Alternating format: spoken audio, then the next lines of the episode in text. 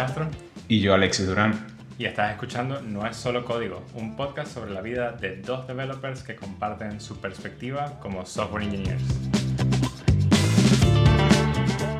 En el episodio de hoy vamos a estar conversando un poco sobre... ¿Has llegado a tener ese trabajo que realmente te gusta, ese dream job? Sí. ¿Por qué, llegamos, ¿por qué llegamos a esta conversación? Creo que leíste un tweet al respecto o algo así, ¿no? Sí, creo que sí. Era. Lo que pasa es que ya se me fue y normalmente nosotros en la semana tomamos notas sobre lo que posiblemente vayamos a hablar y le damos un poco de background, pero esta vez yo con el título no lo hice y se me, se me fue un poco. Sin embargo, creo que está relacionado a un par de tweets que he visto con respecto a hablar sobre los salarios en otros países, luego la gente hablando también de tipos de, de trabajo, luego también que sí, de tipos de industria y tal. Entonces, de alguna manera, una cosa llevó a otra y también llegué a ver como una especie de este corto de Honey Pop, creo que es el nombre, en YouTube, que tienen, por cierto, contenido súper bueno, son como mini documentaries de programación. Ok, suena interesante. De software, pues, de software development en general. Y entonces estaba hablando el creador de Vue un poco sobre, sobre esto. Y entonces él hablaba de que cuando él comenzó su trabajo, pues eh, normal, lo disfrutaba, pero no era algo así como que wow, que le quitara el aliento.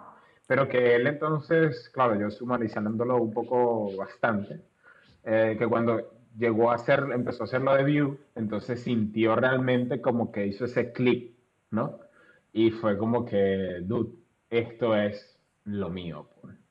Entonces, es interesante cómo para algunas personas fuera de la industria de tecnología, ver a los developers es como que, bueno, sí, ya haces el trabajo que te gusta. Pero dentro de los developers entendemos que hay muchísimo, hay demasiadas ramificaciones dentro de nuestro, de nuestro nicho. Y entonces, pues ahí es donde viene la pregunta. O sea, ¿realmente estás activamente buscando ese trabajo que te haga clic? ¿Alguna vez lo has pensado? Entonces, creo que ese es un poco el background de, de lo que vamos conversando hoy. Me hace pensar, porque al, al, final es como que yo siento, yo, yo personalmente, que no busco un trabajo que sea como el trabajo soñado, sino lo que busco es más como algo que me deje hacer lo que me gusta hacer. Y es una definición bastante amplia, ¿no? Porque es como, bueno, ¿y qué te gusta hacer? Y al final es como que este mes me provoca hacer este tipo de cosas de optimizaciones y entonces mi trabajo es lo suficientemente flexible como para darme la oportunidad de que yo pueda hacer este tipo de cosas. Y eso es algo que me gusta un montón. Pero también es como, hubo un punto de mi vida en que quería concentrarme más en ser full stack developer y entender cómo funcionaba el backend de manera correcta, bueno, no de manera correcta, pero de manera que puedas lanzar una aplicación en producción y lo puedan utilizar miles de usuarios. Nunca creo que hay una manera sumamente correcta. Eh, Y también fue como que, ok, ¿dónde consigo un ambiente que pueda tener este tipo de cosas, no?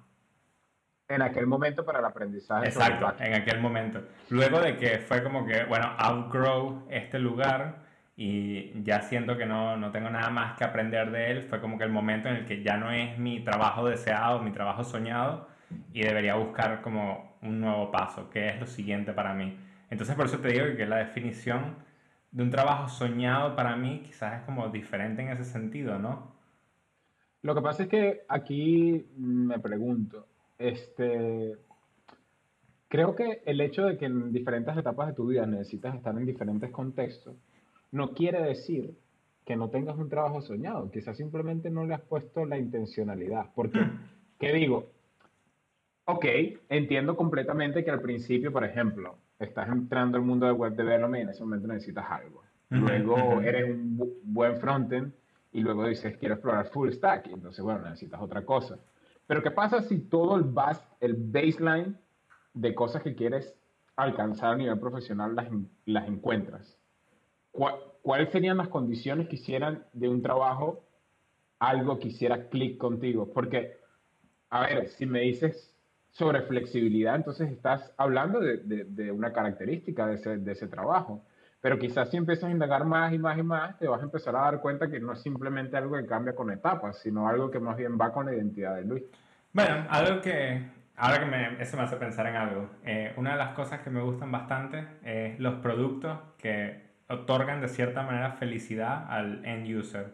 No solo un producto de, ah, bueno, es un servicio que hace X, Y o Z y, y todo el mundo lo usa porque eh, tienen que usarlo y ya, ¿sabes? Como que si fuese un producto de... algo de inventario o algo así. Exacto. iba a pensar algo más como impuestos. O sea, todo el mundo tiene que rellenar sus impuestos, un producto que rellene tus impuestos mejor. Bueno, cool, ¿sabes? Pero no es lo mío, no, no, me, no me llaman las, las finanzas de esa manera. Entonces pienso en, pues, ¿sabes? Productos que otorgan este tipo de felicidad en un momento. Cameo, en, en mi caso, es una buena empresa porque al final tiene este sentido de bueno, otorgarle a la gente la oportunidad de estar cerca de, de, sus como que celebridades famosas que les agradan y les gustan y quieren saber más de ellos. Y es como un, un clic de felicidad. Quizás no lo suficiente, quizás sí lo suficiente, no lo sé en este momento, porque al final he estado bastante ocupado en muchos niveles técnicos, entonces es como concentrarse un poco en el producto, volver a concentrarse en, a nivel técnico y así va. Pero ahora te pregunto, es como, me hace feliz, sí me hace feliz. Sí, aparentemente, ¿no? Este, pero entonces quiere decir, por lo que estoy e, empezando a entender y a conceptualizar en la conversación, es que el trabajo soñado no es directamente proporcional a una sola empresa, sino un conjunto de características, ¿no? Entonces, porque a veces también creo que nos dejamos un poco ah, llevar por, por nombres y por marcas que de repente nos pueden gustar y, y, quizás en early phases de tu carrera crees que es una marca lo que buscas, pero realmente con la experiencia comienzas a formar un poco de rompecabezas. ¿Cuándo te diste cuenta que te gustaba producto, pero producto de este tipo? Creo que uf, es difícil decirte una fecha en específico, pero sí te puedo decir que fue lo que lo catalizó un poco. Y es el hecho de que yo sabía cuál iba a ser mi carrera eh, cuando tenía como aproximadamente 13, 14 años y siempre mi punto de vista fue dirigido hacia allá porque eso es lo que me hacía feliz. Y tuve como la oportunidad de ver a varios de mis amigos y compañeros como que estudiar una carrera, ver los que no los hacía feliz, cambiarse de carrera, ver los que no los hacía feliz y era como, no, de alguna manera tengo que encontrar una forma de poder hacer un producto que realmente otorgue felicidad en su carrera y a nivel profesional, qué es lo que quieren hacer. Y eso es como algo que nunca he terminado de hacer y es una idea que siempre he tenido, pero siempre me he concentrado en, bueno, si no logro hacer esto porque es tan grande cambiar sistémicamente el, el sistema de educación que no es una tarea que solo yo pueda hacer, o tendré que cumplirla con muchas otras personas o quizás con un equipo que esté altamente capacitado para ello, etcétera. Entonces me terminé concentrando en, bueno, cuáles son las pequeñas cosas que podría hacer para hacer un poco mejor el día de cada una de estas personas. Ah, ok, o sea, me estás diciendo que entonces desde aquella idea que has tenido un poco en, siempre en background, de alguna manera se fue eh, formando el tipo de cosas que a las que buscas y a las que entiendes que, que te motivan. Pues. Eso, eso me parece cool porque al principio, cuando comencé a escuchar el término o comencé a leer el término de tu trabajo soñado, la verdad es que se me hacía un poco blurry. Y en ese momento por eso lo noté en la conversación porque, como ya saben, este tipo de conversaciones también nos sirve a nosotros como para afianzar un poco las ideas o abrir puertas a nuevas cosas. Y es como que realmente yo no estoy seguro de cuál es mi trabajo soñado, entre comillas, ¿no? Y creo que, y creo que va de la mano con el hecho de que necesitas como seguir experimentando, ¿no? O sea, necesitas como que seguir agarrando de aquí, seguir agarrando de allá, seguir agarrando de aquí, seguir agarrando de allá. Por ejemplo, este, hace unos días vi también un, un mini documentary de una chica que le gustaba mucho la música, eh, ella eh, se llama Lady Book en Twitter, si mal no recuerdo. Ella tiene, tiene un podcast también. Y ella hablaba de que ella le gusta muchísimo la música. Y por X o Y terminó trabajando en Spotify. Claro, no digo que todas las personas que le gustan la música y le guste programación terminen en Spotify y ese es tu trabajo soñado. Pero de repente para ella sí, sí, hizo, sí hizo un gran clic y, ella lo habló, ¿no? Dice, dice cómo, cómo, esa combinación la sorprendió y la hizo muy feliz. Entonces, creo que yo todavía no he terminado de encontrar, sin embargo he comenzado con el tiempo a encerrar un poco o a saber cuál es no el trabajo que posiblemente quiero, quiero estar mucho tiempo. Y también me inclino muchísimo por la parte de producto. Mucho, mucho, mucho. De hecho, creo que una de las cosas que también disfruto mucho es eh, realmente impacto social. Como dices tú, creo que, no sé si es demasiado trillado por un frontend, pero realmente tools que sean como de uso obligatorio, no es algo que me, que me llene, pero tools que ayuden a un grupo, a una sociedad, este, o tools que son opcionales para ofrecerte, sabes, un poco de entretenimiento, una sonrisa, algo así, esas dos son cosas que, que, llaman mucho mi atención, pero todavía sería difícil para mí describir cuál sería ese trabajo wow. Es que yo creo que es bastante difícil, ¿no? Porque si te pones a pensar un poco, y va un poco sobre la mano de, de conseguir tu carrera soñada, conseguir cuál es tu espacio en, qué es lo que realmente consideras que fuiste o tu, tu conciencia quiere hacer con tu vida, ¿sabes? Em, y entras en un sistema educativo en el que, y me voy, a poner, me voy a poner directo con esto, ¿no? Entras en un sistema educativo en el cual está diseñado para hacer que todos salgamos relativamente igual del mismo sistema y sepamos exactamente lo mismo. Entonces, cuando tomas la decisión a tus 18 años aproximadamente, 19 años, primero eres una persona que, que tanto puedes saber, ¿no? Has tenido la oportunidad de ver todo tipo de profesiones, ver cómo se maneja cada una de estas profesiones, qué camino desearías seguir, ¿sabes? Y, y, eso lo hace sumamente difícil porque cuando hablamos de trabajo soñado o de cuál es tu motivación en la vida, eh, ¿cómo sabes cuál es tu motivación si no has experimentado las diferentes cosas para realmente encontrar tu motivación? Entonces, Exactamente. Eh, yo creo que la mayoría de las personas en su vida, y es un poco triste decirlo, eh, no van a lograr 100% encontrar cuál va a ser su motivación en la vida. Y es una cosa que es un poco triste, pero también es porque quizás nos han dado la oportunidad de encontrar esto mismo. Eh, Entonces, hay que buscar un poco de experimentación, pero también sin asumir muchos riesgos. Dependiendo de cómo estés en este momento de la vida, cuál sea tu calidad de vida en este momento, es la cantidad de riesgo que puedes tomar para, tomar, para poder encontrar este tipo de motivaciones.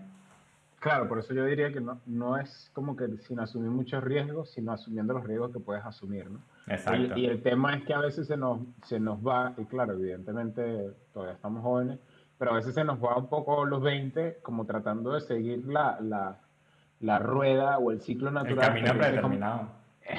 hasta que dice como que, dude, ya va, podemos hacer otra cosa. Y creo que, creo que está muy cool, creo que uno de los takeaways de esta conversación es que pienses en tu trabajo soñado, pero no por el hecho de estar disatisfecho con el que tienes ahorita, sino también, como veníamos hablando en varios de los capítulos anteriores, un tema también de entender qué es lo que te hace feliz y eso a su vez va a mejorar tu productividad. Entonces, de alguna manera te da como una estrella norte para seguirte moviendo, ¿sabes? A veces uno como que está en un lugar y como que no quieres poner mucho en riesgo, pero se te olvida la cantidad de otras cosas que hay en el mundo y la cantidad de posibilidades si, si es que realmente todavía no te sientes completamente pleno, pues entonces seguir iterando pues es la, es la mejor opción.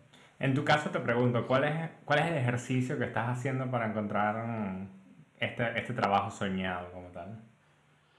Mira, este, una de las cosas que, que, que tomo como estrella norte es que yo quiero, quiero ser dueño de una agencia, ¿no?